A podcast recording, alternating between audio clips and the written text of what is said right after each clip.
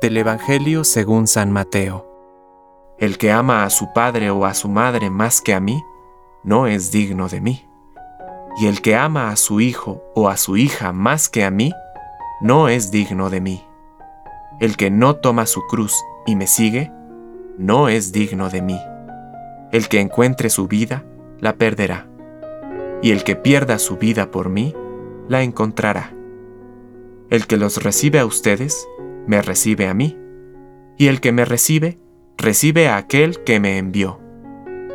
El que recibe a un profeta por ser profeta, tendrá la recompensa de un profeta. Y el que recibe a un justo, tendrá la recompensa de un justo. Les aseguro que cualquiera que dé a beber, aunque solo sea un vaso de agua fresca, a uno de estos pequeños por ser mi discípulo, no quedará sin recompensa. Palabra de Dios. Compártelo.